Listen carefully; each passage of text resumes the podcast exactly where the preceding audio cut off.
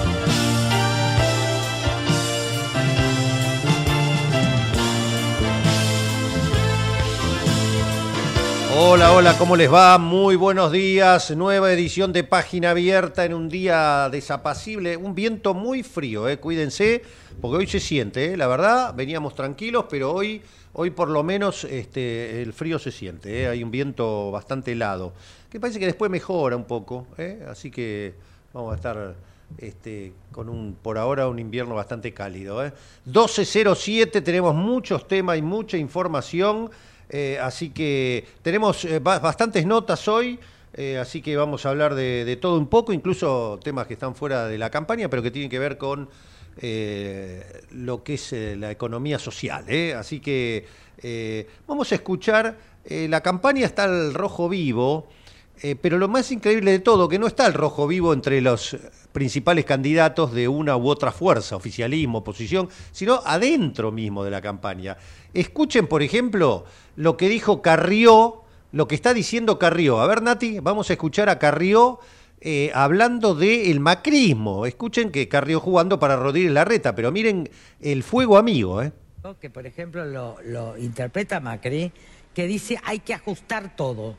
Pero yo eso le contesto, miren, está tan ajustada la clase media que si usted ajusta todo y no crece, lo que va a hacer es estallar la Argentina.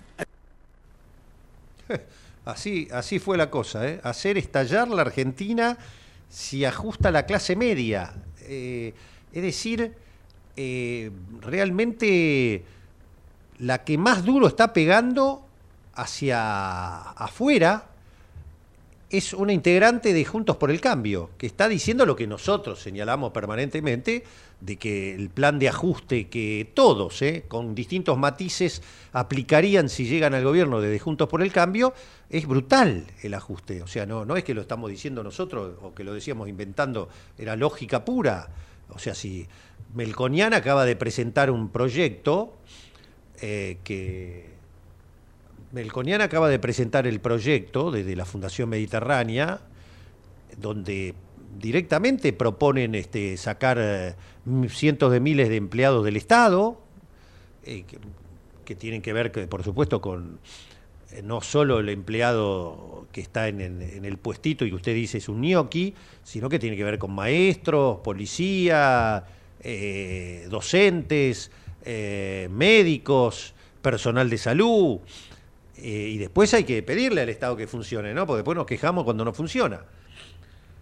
Eh, bajar eh, la jubilación es algo que Melconian viene diciendo hace rato. ¿eh? Melconian lo viene diciendo ya del 2000, del 2011, 2012. Melconian, yo he estado participando en congresos o en seminarios donde estaba él y él dice que donde hay que tocar para bajar el gasto público es en el sistema previsional argentino. Claro, porque eso representa, el sistema previsional argentino en su totalidad representa más del 60% del gasto. O sea, mucho, para eh, la idea de, eh, ortodoxa de bajar el gasto, no hay de dónde raspar mucho. La única manera es tocar el gasto, eh, es tocarlo en los empleos públicos, en los maestros, los docentes, los policías, el personal de salud. No hay mucho más, hay que rascar por ahí.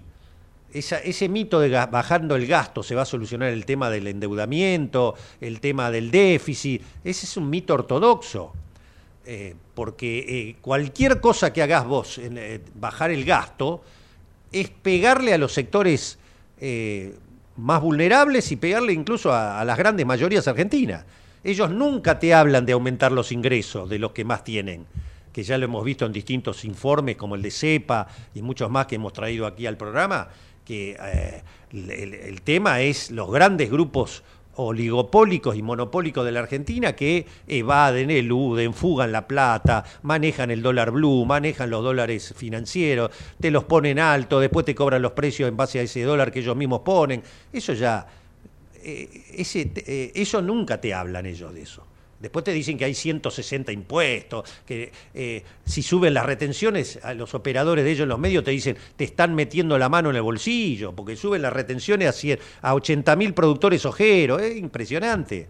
Este, nadie te clarifica todo eso. Cuando hablan, bueno, eh, Patricia Bullrich ya está hablando directamente, eh, lo hizo Hernán Lacunza el otro día, ya te hablan, Melconial lo está diciendo. Eh, lo están diciendo, de dolarizar, eh, traer una especie de convertibilidad bis de nuevo.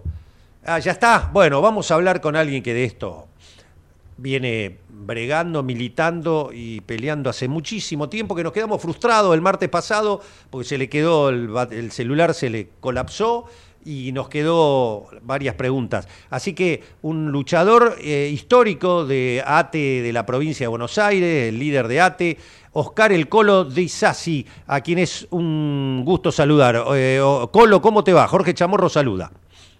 ¿Qué hace Jorge? Muchísimas gracias por llamarme. Para mí es un placer hablar con ustedes.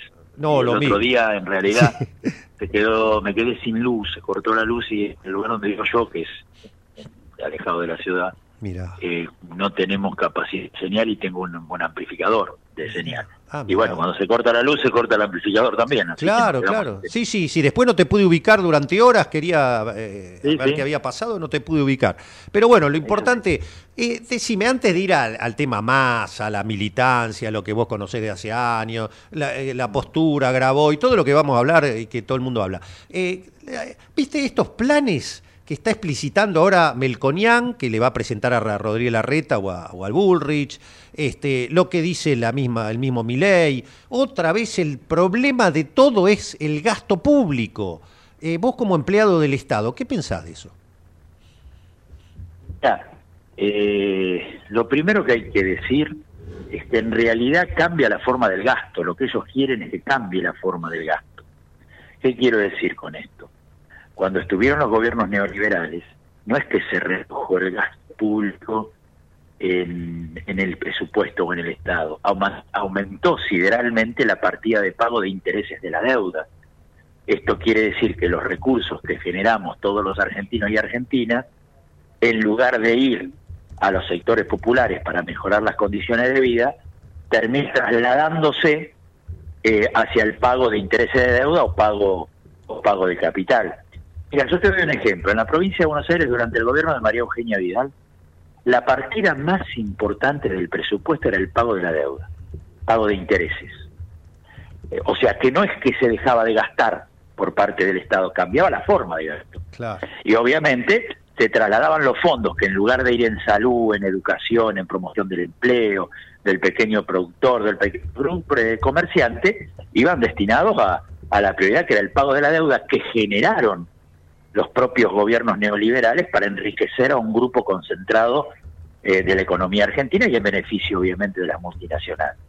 Entonces, no es que el Estado no deja de gastar, cambia la forma, la composición del gasto. Interesante. Pasa a ¿eh? priorizar, pasa a priorizar eh, la inversión en pago de deuda que ellos mismos generaron para enriquecerse. Claro, está clarito. Entonces, entonces la discusión es, la discusión es por dónde, este, dónde debe invertir el Estado para mejorar las condiciones de vida de nuestra gente, porque tenemos que partir de la premisa que nuestra gente no está bien, está pasando penuria, la mayoría del hombre y la mujer de a pie, haya votado a quien haya votado, tiene serios problemas para llegar a fin de mes, problemas de vivienda, problemas, bueno, que todos conocemos.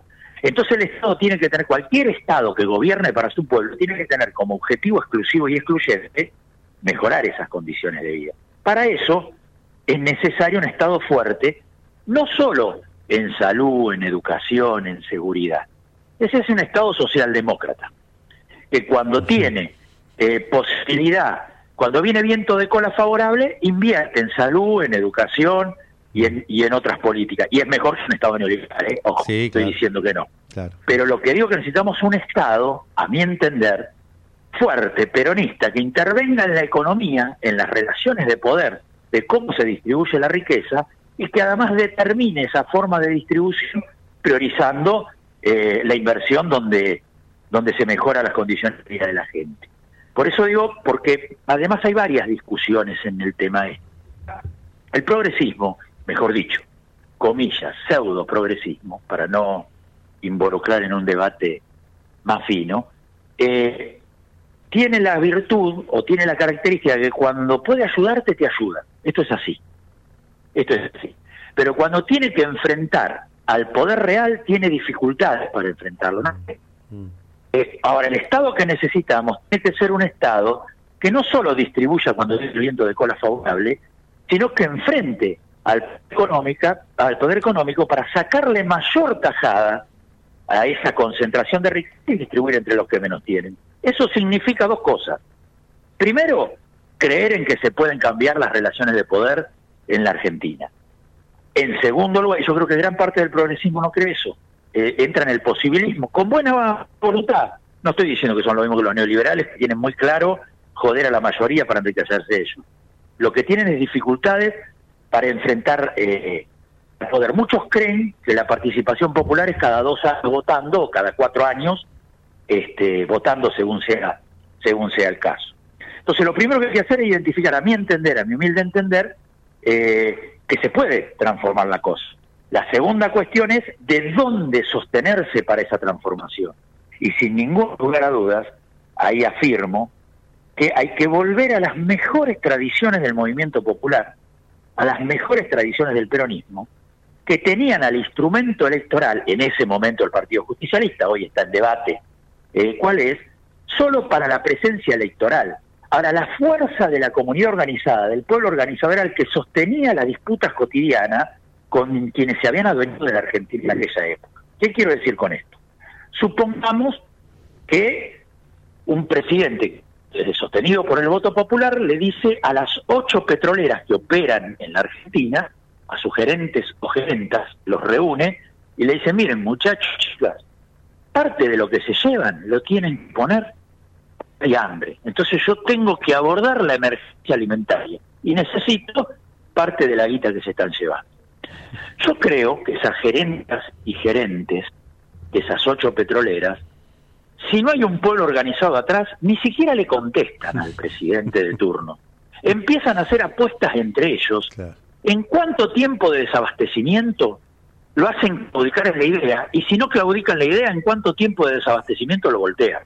Solo se puede sostener la osadía de enfrentar a quien poder en serio y uno construye otro poder. Solo se les puede decir a las petroleras, muchachos, chicas, eh, si ustedes no aumentan eh, la, inversión en dinero para el Estado, o sea, si no aceptan el aumento de impuestos, de lo que sea, eh, para abordar la emergencia alimentaria, los pozos parados, van a estar parados los surtidores, y solo se lo puede decir si tenés llena las plazas del país.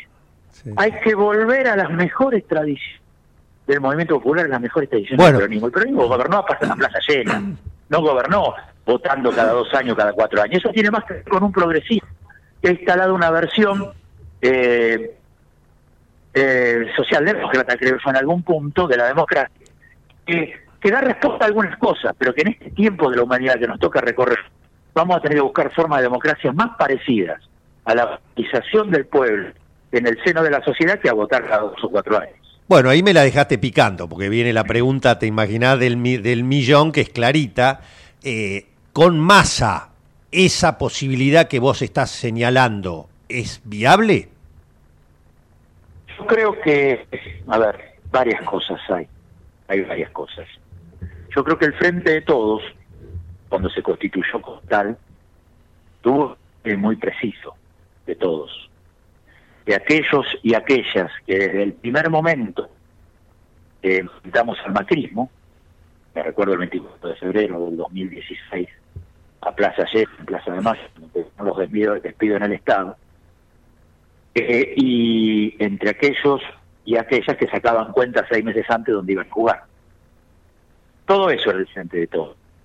Creo que eh, después de la, de la pandemia, y fundamentalmente desde el en el plano de electoral del 2021, después de la derrota electoral de medio término, la puja entre los sectores más eh, acuerdistas con el establishment y los que estamos vinculados, digo, a las mejores tradiciones de entender el movimiento popular, esa puja se dio para el lado de los sectores más eh, ligados al establishment, o sea, ganó la premisa de que eh, de alguna manera el post va para más y entonces el objetivo central es el final del gobierno y el objetivo para llegar y para llegar al final del gobierno había que estar más o menos bien con los poderosos. Llega el acuerdo del Fondo Monetario Internacional y eh, sin ningún lugar a dudas ahí empieza un debate político.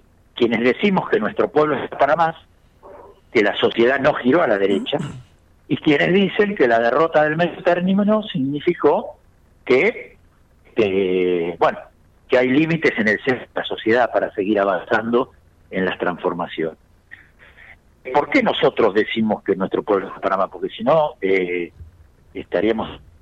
Yo creo que los 5 millones de votos que perdió el Frente del 2021 eh, no fueron a la derecha, no significó derecha, porque si no hubieran ido Juntos por el Cambio o a mi Claro. Sin embargo, Juntos perdió un millón de votos.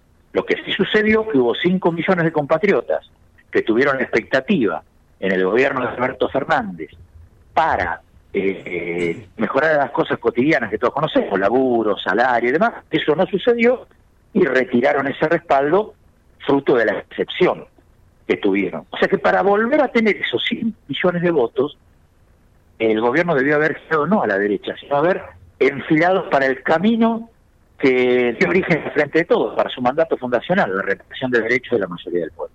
Esto no sucedió, llegamos como, como llegamos, sin ningún lugar a dudas, a mi entender, Massa no es el mejor candidato para traer transformaciones a, a nuestro país, pero sí creo, pero sí creo que dada la situación que enfrentaron la resta a un Milei, a un este a una Burrich, no tengo ninguna duda que hay que apostar ahí, pero teniendo claro, teniendo claro que eso significa ganar tiempo, si no por lo propio, los sectores más dinámicos del frente de todo y los que están por fuera del frente, pero también pertenecen al campo nacional y popular, es muy probable es muy probable que eh, terminemos en una situación similar a la de Alberto Fernández. Por eso digo, hay primero que evitar que el neoliberalismo que te dice que va a ser la reforma laboral, la reforma previsional, que, que va a sacar todo, tenga consenso en el seno de la sociedad. Ahora, esa es una condición necesaria, pero no suficiente para resolver el problema de la gente. A la vez, tenemos que reconstituir los sectores dinámicos del frente de todos, y los que están afuera para una corriente en la Argentina que permita incidir en el gobierno que viene, incidir de tal manera que el proceso político vaya para el lado de, mejorar las condiciones de vida de nuestra gente. En términos políticos, para mí, en términos para mí, este, uno significa una medicación de emergencia para evitar lo peor, el otro es lo peor, el caso de Burri y demás. Ahora, eh, eh, lo cierto es que la medicación de emergencia, si no hay una estrategia para recuperar las condiciones de vida, este, no termina también en la muerte. Entonces, frenar el neoliberalismo explícito, pero construir lo propio, si no, vamos a fracasar. Bueno, ahí, y ahí te hago la pregunta al que tiene muchos años este, desde las bases, la militancia y de la organización. Vos decías añejo, no viejo. sí, no, seguro, seguro.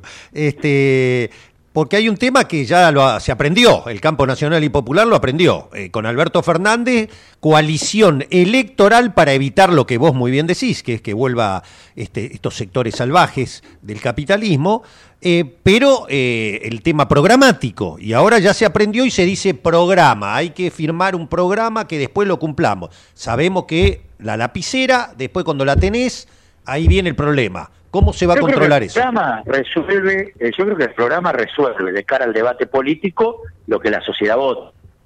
O sea, si vos votas para más trabajo, no votas para la reforma laboral. Y eso te pone en condiciones del debate. Y por eso digo que es importante al liberalismo explícito. Es muy importante. Ahora, eh, yo creo que el problema no está solo en el programa.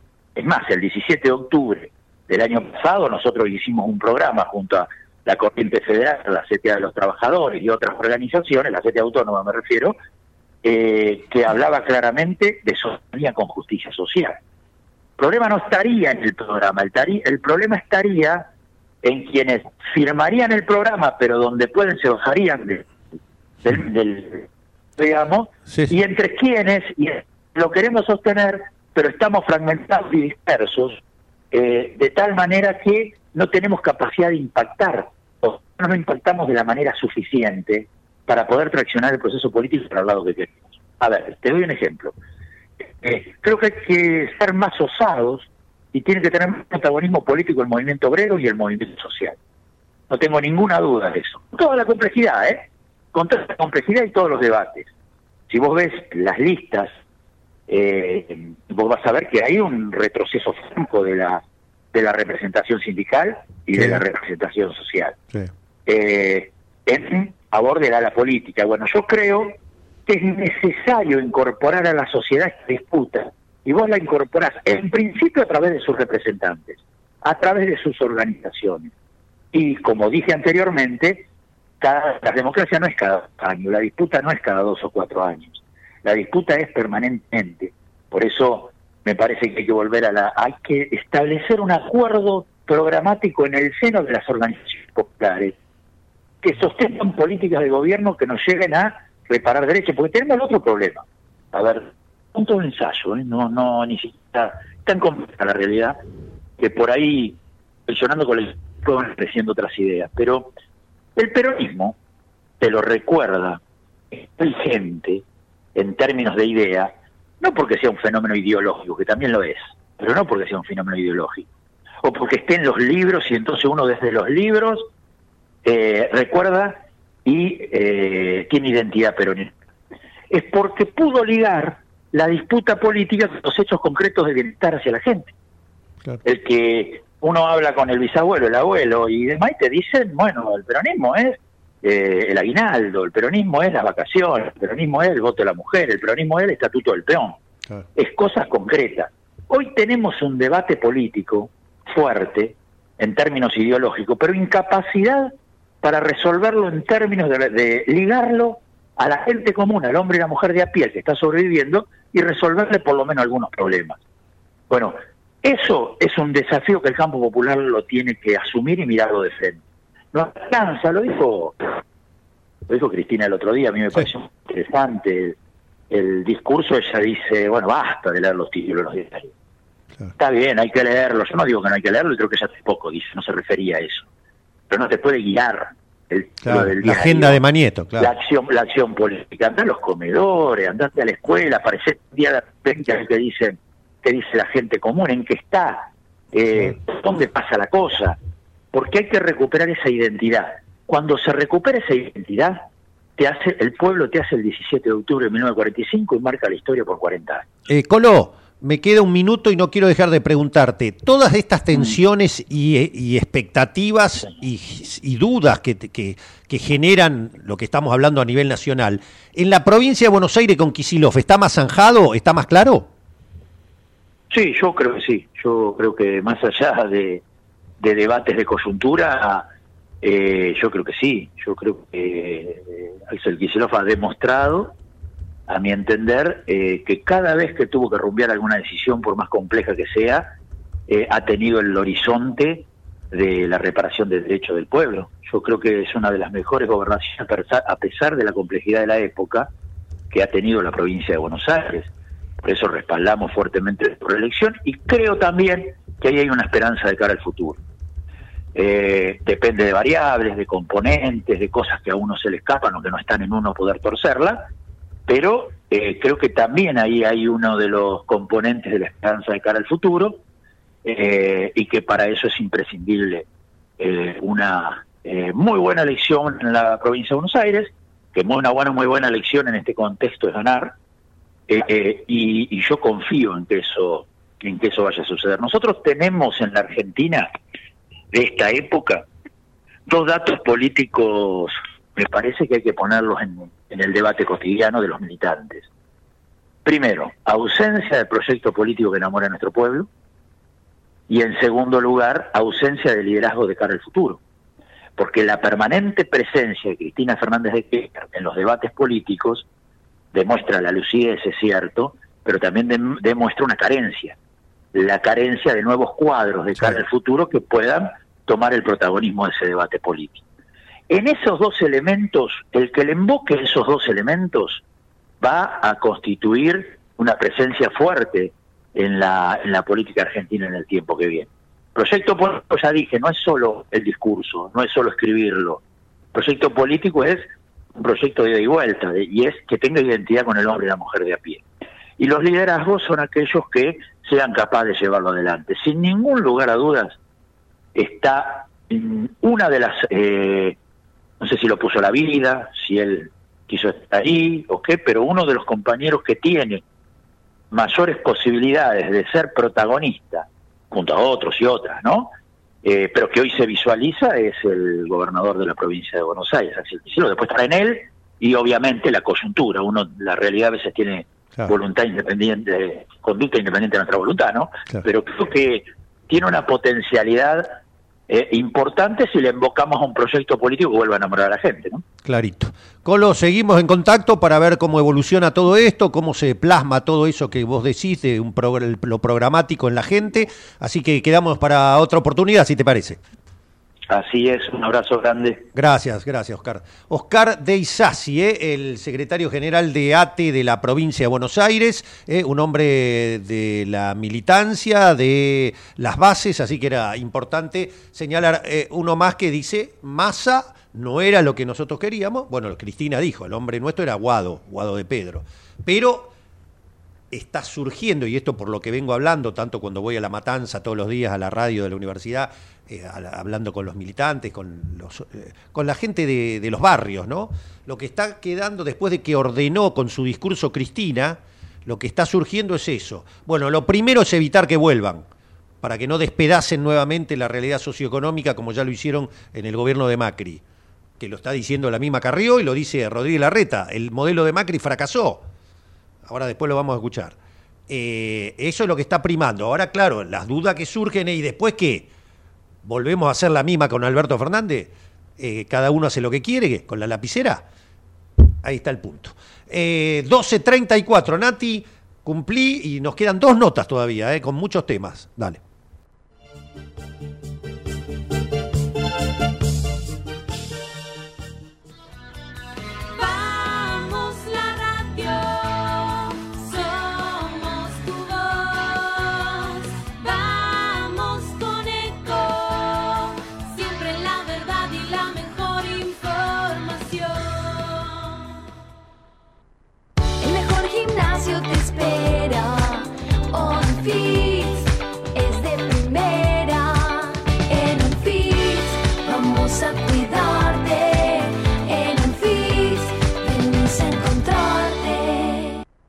Entre ríos en invierno.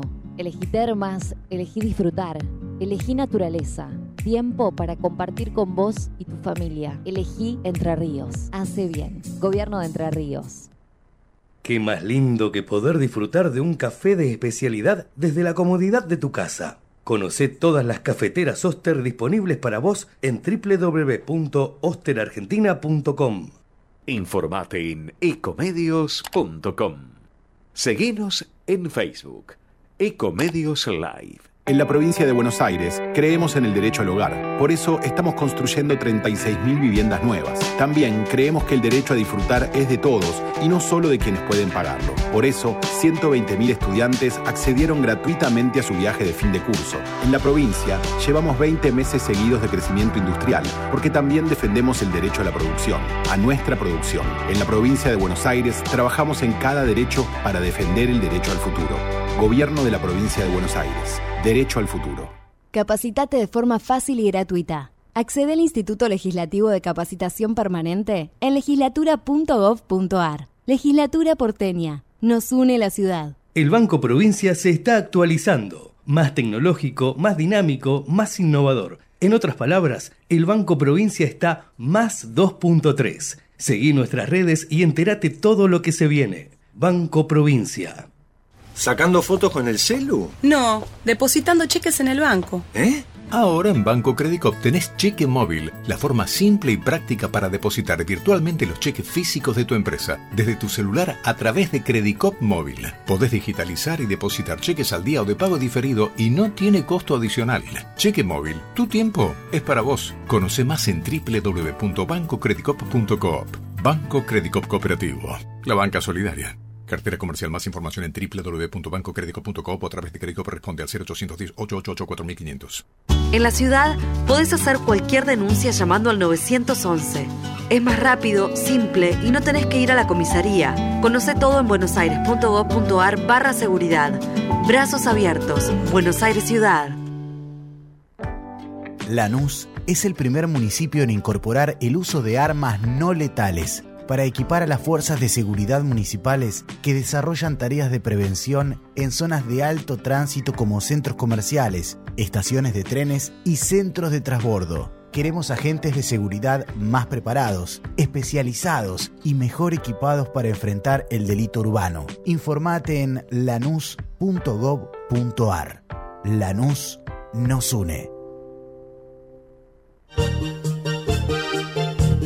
Muy bien, 12.37 minutos y ahora la, la, opinión del experto, del politólogo, con quien siempre es un gusto, nos esclarece y le agradezco, lo dejamos ahí un poquito justo, la tanda entró, eh, así que le agradezco la espera a Roberto Tito Bagman. Eh, Roberto, ¿cómo va? Jorge Chamorro, muchas gracias por la espera. ¿eh?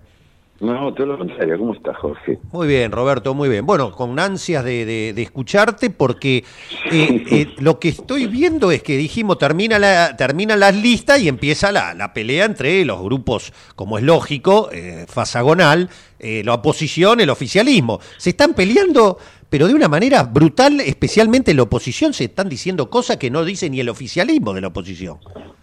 Exactamente, bueno, lo de hoy fue bastante duro, ¿no es cierto? Este, lo que dijeron uno de otro. Que me parece que eh, poco retorno y poca, le queda poco margen para después de las pasos.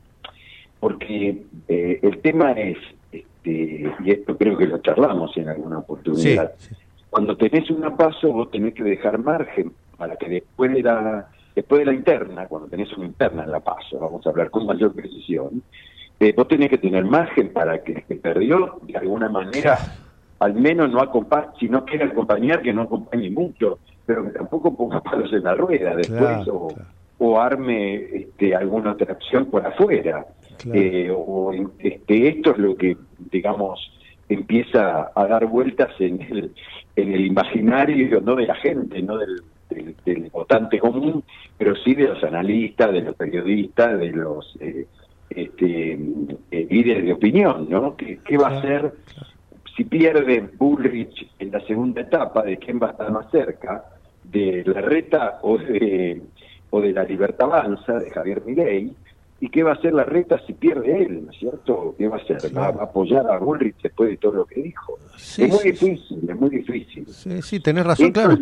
Este, Carrió diciendo un ajuste brutal, incluso con muertes, eh, reconociendo que el gobierno de Macri espió y persiguió, la reta diciendo el modelo de Macri fracasó, y Patricia Burri es un deleznable, es esto de lo otro. ¿Cómo hay retorno de eso? Claro. ¿Cómo retornás? ¿Cómo, ¿Cómo volvés después de que la abrazás, te abrazas y dicen, bueno, estábamos calientes? No sé, no sé. Es muy difícil, pero bueno, sigamos adelante.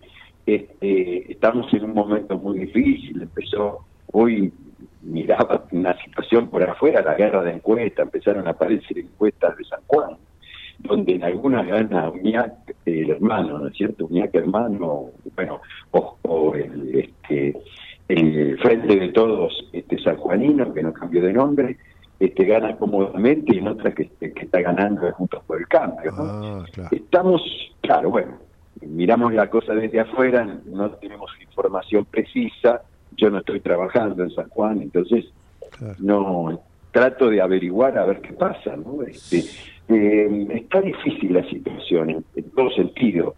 Eh, eh, eh, Unidos Unidos por la Patria también empezó mal el lunes, Sí. ¿no? Empezó mal el fin de semana porque hubo una operación que Cristina este, involucra al entorno cercano a Alberto con una serie de, de este, trascendidos sobre cómo fue la, interna, digamos, ¿no? Y la- las actividades de Palacio para definir la fórmula que finalmente cerró la unidad en, el, en, el, en la coalición oficialista con la candidatura de Massa y Cristina fue muy dura, después escalaron, escalaron hablando, ¿no es cierto? Se enojó este, eh, Victoria Tolosa Paz, le contestó Teresa Gar- García, pero me parece que ahí la sangre no llegó al río, tomaron conciencia de que no sirve, que ju- justamente uno de los aspectos más importantes de, haber llegado al- a, evitar una interna en el peronismo es justamente eh, terminar con la interna cielo abierto. Por eso es muy importante la, la, la foto de hoy y la- el abrazo de hoy de Scioli con Massa, ¿no? pero bien armado además. Ahí sí la comunicación no falló, porque lo que hicieron fue Massa bajó a esperarlo Tal cual. y se abrazaron adelante de, de- había una treintena o más periodistas ahí esperando, ¿no? Con En plena calle, en plena calle. En plena calle se abrazaron, foto, este, y no hablaron. Y, sí- y se fueron, no sé después lo que van a hablar, a dónde van a llegar. Este, probablemente este abrazo entre, entre Scioli y Massa es muy importante, ¿eh? es muy importante porque muchos plantearon que la vicepresidencia podría haber sido para Scioli más que para este eh, Rossi. A- Agustín Rossi, Claro. pero no llegó por esta, por esta diferencia que hay desde el año 2013, ¿no? Sí, entre, entre Massa y Scioli por, por una eh, por, por no haber ido Scioli finalmente a firmar su afiliación a este el, el partido de, de Massa, ¿no? Ahora, Tito, este, ¿qué opinás de lo que se está conociendo incluso de encuestas? O sea, está la proyección de Zunino, que es cercana al oficialismo, hay otra que eh, es cercana a la oposición, pero eh, más o menos están dando un empate como for, no con personas, sino como fórmula. El frente de todos conjunto estarían ahí entre 30 y 35, digo, para meter todo ahí adentro. sí, pero ahí- eh, hay algo asombroso, eh, ahora te escucho con eso, pero también me asombra cómo Bullrich es, vos tenés también que Bullrich le está ganando y por hasta ahora por una diferencia importante de punto a Rodríguez Larreta a la interna. está este, esa es la tendencia se está profundizando a favor de Ulrich me parece que ahí hay que mirar con mucho cuidado este, la provincia de Buenos Aires eh, porque ahí es donde las encuestas tienen menor rigor hasta que no se haga algún estudio experimental un estudio una simulación porque cuando vos preguntas en la provincia de Buenos Aires este, por, por candidato a gobernador, estaría ganando hasta el momento este, Diego Santilli sobre este, Néstor Grindet, que es mucho mejor candidato. Que, Y que- que le decimos a la gente que Santilli es de Larreta y Grindetti es el hombre de Bullrich. Es de, es de Bullrich, ¿es cierto? Entonces ahí es donde me parece, porque la provincia de Buenos Aires es el 37% del padrón, Claro, cuidado con eso. Entonces hay que ver cómo, cómo influyen los resultados de la provincia de Buenos Aires allí. Eh, lo que sí se nota también, sea de oposición o sea lo que, lo que vi hoy es, y que no, también lo tenemos nosotros, es el descenso de nivel, ¿no es cierto? Ah, Esto y- hace crecer Exacto. a 30% a los dos. Ah, a los Eh, dos. Eh, claro, no a mi ley, está creciendo al 30% juntos por el cambio aproximadamente, ¿no? Hay, hay una situación de empate técnico ahí. O sea, perdón, a ver si me queda claro. En la medida que Milei va perdiendo votos, ¿va creciendo los votos de Juntos por el Cambio? Van creciendo los votos juntos por el cambio y, a me- este, y la, la inclusión de Massa y con Cristina este, muy cercano a Massa, este, hace que Massa tome los votos, empiece a tomar votos de Cristina y también toma votos propios. Claro. Con lo cual también crece este, eh, Unidos por la Patria. motivo por el cual se van separando de mi ley. Primer fenómeno, hay que seguir estudiándolo, estos son, cuidado que son primeras encuestas, la mayor parte son hechas en redes, este, solamente, no, no están apareciendo encuestas presenciales, no se puede hacer una encuesta presencial en, Claro, en tres, cuatro días, cinco Tal cual, días. tal cual. Este, una encuesta presencial te llega a 10 días, por lo menos, Claro, a nivel nacional o más. Pero bueno, estas son las primeras encuestas que aparecen. Hay que ver si son por, en- en- por sistemas web o por sistemas online, o sea, sobre base Me parece que hasta ahora son más online y web, ¿no? Me parece que hasta ahora son Me así. parece que son online y web y otras que, que, digamos, pueden ser también este, IBR. Yo, bueno, a las IBR le tengo mucha menos confianza. Ah. En Estados Unidos las cadenas, las grandes cadenas las prohibieron Ah. sus coberturas a las IBRs, las grandes cadenas, ¿eh? no es que están prohibidas. No, no, está claro. ley. Sí, sí, para no Este- quedar pegados a algo que después no, no ocurre para nada. Me quedan dos minutos y te quiero aprovechar. En Sí. todo esto, ¿cómo jugaría el rol de eh, Juan Graboy en la en Unión por la Patria? Bueno, Juan Grabois le está agregando un par de puntos, o dos, tres puntos que proyectados pueden llegar a ser cuatro también, ¿eh? si sigue esta tendencia, que son los votos este, del, digamos, llamarlo del, no del, del peronismo duro, más que kirchnerismo, del peronismo duro, eh, no no de derecha, digamos, no de centro derecha, que sería más Chiaretti o que sería más a las fórmulas peronistas clásicas, como puede ser la de, Guillermo Moreno, eh, que no aceptaron a Massa como su candidato, ¿no es cierto?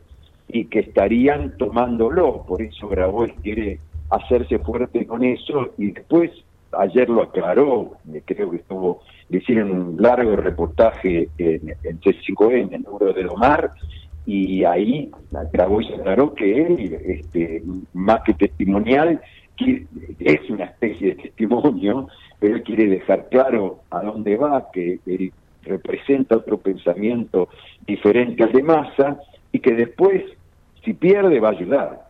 Si pierde, va a seguir militando para la fórmula. Bien, es funcional, ¿no? Es bastante funcional entonces a todo.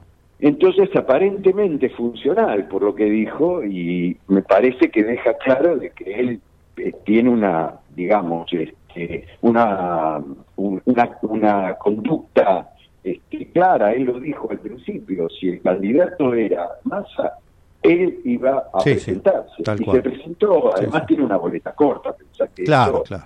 Va es con complicado también, ¿eh? Claro, Sí, eh. no, va con todo, pero hay que cortarla, hay que ir con la boleta Sí, claro. Ah, ese tema tenés claro, tenés razón, porque hay que la verlo. boleta eso. corta de arriba es, entonces Ah. sí se puede hacer, pero a veces cuando son cortas de abajo son más fáciles, eh, de arriba no hay tanta experiencia con Eh, eso, ¿no? Tito, la última, y, y a ver, Dale, eh, y de acuerdo a, corta. a tantos años de consultor y politólogo, hoy por hoy, con Massa como candidato, ¿realmente el oficialismo tiene chances de disputarle lo que parecía perdido hace seis, siete meses? El- la oposición ya se comía la cena. Hoy Sí. por hoy, con Massa, ¿hay posibilidad de que este gobierno eh, reelija? Yo no te voy a decir porque es muy temprano todavía para plantearlo, están en zona de empate técnico, recién va- van a ir a, a las PASO y de ahí a las generales, hay un largo camino por recorrer en poco tiempo. Pero me parece por las primeras encuestas, nosotros también tenemos algunos sondeos hechos, no, no publicables todavía, pero tienen la misma tendencia de lo que vos viste hoy, este, yo creo que es, es- es competitiva. Va- Vamos a partir de este concepto para empezar. Es más competitiva. Está en la, en la lucha, está en la pelea, no está perdido, tampoco está ganado. Hay que recorrer todavía un camino, hay que ver cómo lo hacen. Están trabajando muy bien. Habría que bajar decibeles, lo que pasó el, lunes y el martes no tendría que pasar más porque el- la una de las principales fortalezas y oportunidades que tiene eh, hoy el- la coalición de gobierno es la unidad. Y eso hay que potenciarlo. Y todos los que están jugando de afuera tienen que jugar uniditos. Cristina tiene que jugar Alberto, desde la, Alberto Fernández desde la presidencia. Y fíjate, Daniel Scioli como hoy se reunió con Massa para ver cómo puede también jugar él. Me parece muy importante eso lo que está pasando, porque creo que la unidad es la fortaleza, es la oportunidad al mismo tiempo y hay que aprovecharla. Después vendrá la campaña y veremos cómo, cómo se desarrolla, pero es más competitiva. Bien. ¿De acuerdo? Clarito, clarito. Eh, Roberto, como siempre, un placer. Quedamos en contacto para ver cómo evoluciona todo. Dale, ¿eh? dale. Seguimos, seguimos charlando. Muy amable, gracias. ¿eh? El politólogo, el consultor de CEOP, de histórica consultora, Roberto Bachman. Corte y vamos a otra nota muy interesante, no se la pierdan. En la provincia de Buenos Aires creemos en el derecho al hogar. Por eso estamos construyendo 36.000 viviendas nuevas. También creemos que el derecho a disfrutar es de todos y no solo de quienes pueden pagarlo. Por eso, 120.000 estudiantes accedieron gratuitamente a su viaje de fin de curso. En la provincia llevamos 20 meses seguidos de crecimiento industrial, porque también defendemos el derecho a la producción, a nuestra producción. En la provincia de Buenos Aires trabajamos en cada derecho para defender el derecho al futuro. Gobierno de la provincia de Buenos Aires. Derecho al futuro. Capacitate de forma fácil y gratuita. Accede al Instituto Legislativo de Capacitación Permanente en legislatura.gov.ar. Legislatura porteña. Nos une la ciudad. El Banco Provincia se está actualizando. Más tecnológico, más dinámico, más innovador. En otras palabras, el Banco Provincia está más 2.3. Seguí nuestras redes y entérate todo lo que se viene. Banco Provincia. Muy bien, 12.52 y eh, hablamos de las bases, de la política, de la interna, de oficialismo, oposición, pero la realidad para la inmensa mayoría de la gente y de los argentinos es que el día a día sigue, hay que seguir trabajando, hay que seguir eh, eh, cuidando, criando a los chicos, hay que un montón de cosas que no podemos desatender. Y hay gente que, más allá de la, de, la fase agonal de la política, de la pelea por cargos, etcétera, sigue haciendo cosas para que los más vulnerables tengan alguna posibilidad de pasarla lo mejor posible. Uno de ellos, eh, a quien va a ser un gusto saludar, es Julio González, el presidente de la Fundación Soñadores Unidos, que este, escuchen con atención porque hay, está, aunque no lo crean, hay cosas que hacen para que se hacen eh, solidariamente para lo demás que se traban por, por cuestiones burocráticas o lo que sea. Julio, ¿cómo le va? Chamorro es mi nombre, ¿cómo anda? ¿Qué tal, Jorge? Un gusto saludarte, un gusto estar en tu programa y bueno, sí, bien, como vos decís, eh, hay gente que hace en los comedores comunitarios, eh, las madres de los comedores le conocen la cara a las estadísticas del hambre. Porque a veces en los noticieros se da un número, un número frío, 5 millones de chicos que están subalimentados. Bueno, en, en los comedores esas madres le, le ponen nombre y apellido a los chicos y realmente les duele, porque para ellas eh, el hambre tiene una carita que eh, y una pancita que necesitamos llenar. ¿Y qué está pasando, Julio? ¿Qué pasa? Porque ustedes tienen mil propuestas, pero hay algunas que están trabadas. ¿Podés contarle? Nos quedan cinco minutos y quiero aprovecharlos. Bueno, gracias, Jorge. En realidad, en el escritorio de la presidenta de la comisión, Mónica Fein, eh, la diputada Mónica Fein, que es la presidenta de la Comisión de Salud y Acción Social, está el proyecto pancita llena para empezar a terminar con el hambre en la Argentina. Se trata de un proyecto 100% solidario que lo avalan eh, 1.800 comedores que están nucleados en Soñadores Unidos, que es una ONG que ayudamos a formar, que como vos dijiste soy un padrino fundador, eh, y el objetivo era empoderarlas porque a veces eh, estas donaciones o estos eh, productos les llegaban a través de otros y en esta en esta asociación la comisión directiva está formada por realmente madres que tienen un comedor y que lo llevan adelante.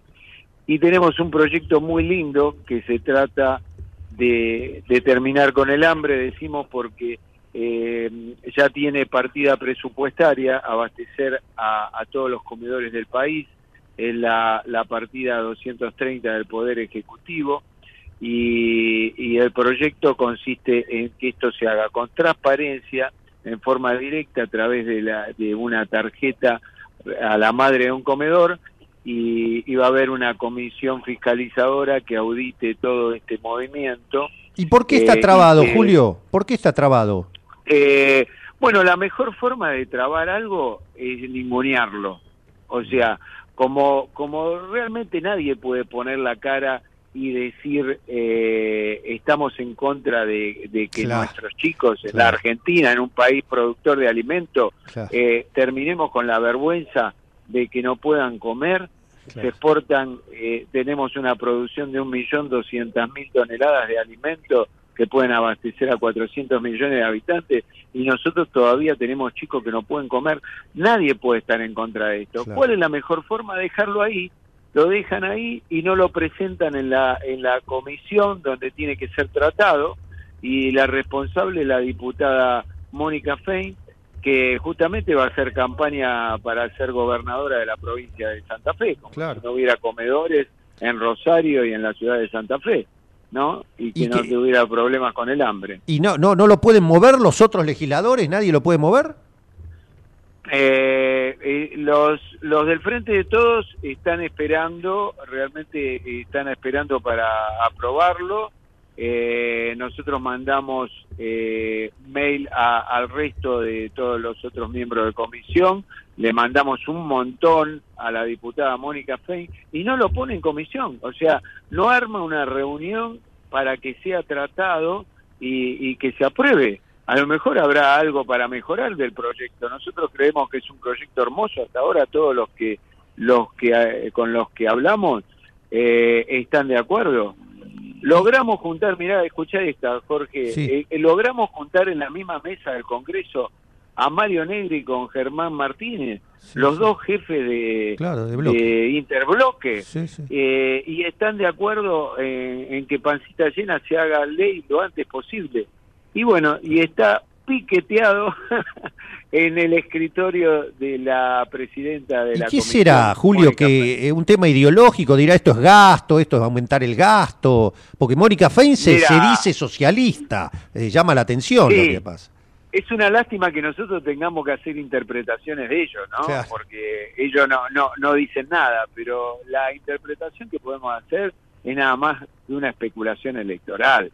O sea, a lo mejor no les conviene que salga la buena noticia que, que nos preocupamos.